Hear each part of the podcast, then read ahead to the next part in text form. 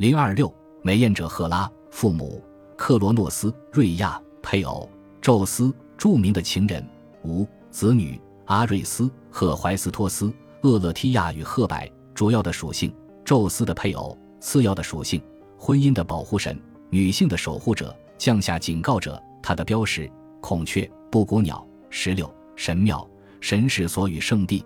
阿尔戈斯附近的赫拉神庙，西西里岛阿格里真琴的赫拉神庙，罗马的朱诺神庙。赫拉，伟大的克罗诺斯的女儿，尊严的女神。荷马史诗《伊利亚特》第五卷，宙斯饱受妒忌之苦的妻子赫拉，不能直接报复她丈夫的不忠，只好转而在宙斯那些不幸的爱侣身上倾泻怒火。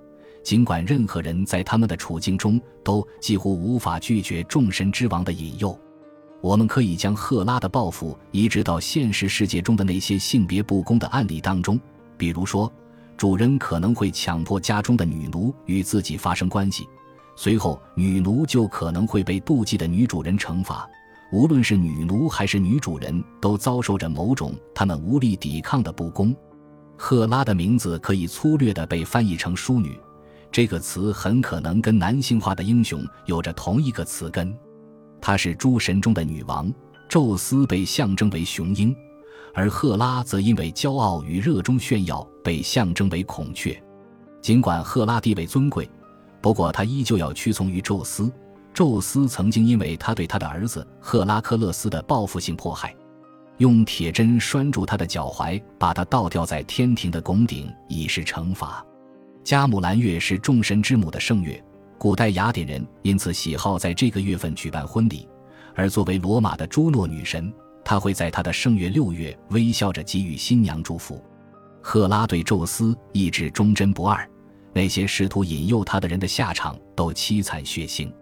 他对于这样一桩机能失衡婚姻的现身，使他成为了所有婚姻的保护神。古希腊、罗马的新娘经常会收到苹果作为新婚礼物。仿效赫拉的祖母盖亚女神，在她婚礼上赠给她的金苹果。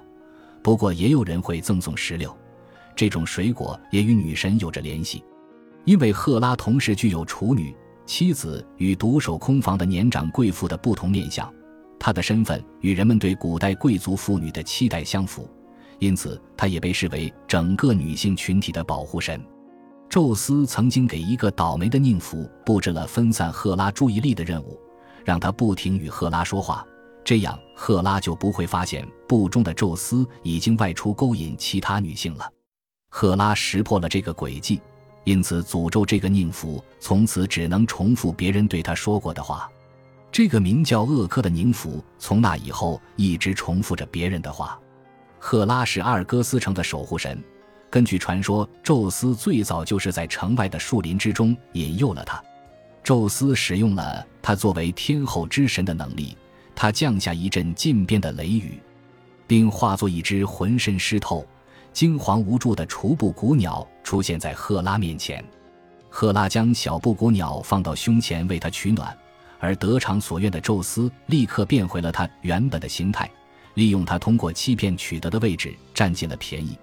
不过，根据阿尔戈斯人的说法。赫拉可以通过在城市附近的一处圣泉沐浴来恢复童真，据说他就此养成了每年都在此处沐浴的习惯。除了奥林匹斯神阿瑞斯，赫拉和宙斯还生有其他孩子：青春女神赫柏与助产女神厄勒提亚。这其中也有着某种生命上的对称。一般人认为，奔赴战场的男人受到战神的庇护，但也要忍受痛苦，正如女人受到助产女神的庇佑。但也同样要承受分娩的痛苦。赫拉还有个未经受孕就生下来的孩子赫怀斯托斯，他是铁匠与手艺人的神奇。具有讽刺意味的是，尽管他的母亲优雅而美丽动人，但他却生得羸弱、丑陋而且跛足，因而他也一直为母亲所厌弃。然而，借由他的狡黠与坚毅的性格，至少在隐喻层面上，他已经足以在众神中站稳脚跟了。在特洛伊战争期间，赫拉是希腊方坚定不移的支持者，甚至曾经因为他们的缘故触怒了威严的主神宙斯。后来，他又报复性的骚扰埃尼阿斯和特洛伊最后的幸存者们，直到情绪得到了安抚后，他才容许这些流浪者在意大利定居，并建立罗马民族。作为朱诺女神，赫拉在卡皮托丘上的神庙中，作为神王朱庇特的配偶，与罗马最伟大的女神受到尊奉。现代词汇中“前”这个词就源自卡皮托山朱诺神庙中的罗马铸币厂。其他神祇都有以自己名字命名的行星，而赫拉所拥有的外太空领地却比他们都大得多。赫拉克勒斯，罗马人称其为赫丘利，是宙斯一次偷情通奸留下的产物。尽管被命名为赫拉的荣耀，他还是遭受了女神的残忍报复。根据一则神话。宙斯为了使赫拉克勒斯获得神性，曾经欺骗赫拉，使他哺育婴儿时期的赫拉克勒斯。当赫拉发现了这个骗局的时候，他粗暴地将婴儿从乳房前扯开，因而，在天穹中留下一大段雾状地带。直至今日，这里都被称为银河。这一事件后来被鲁本斯在他约1637年的作品《银河的诞生》中有所描绘。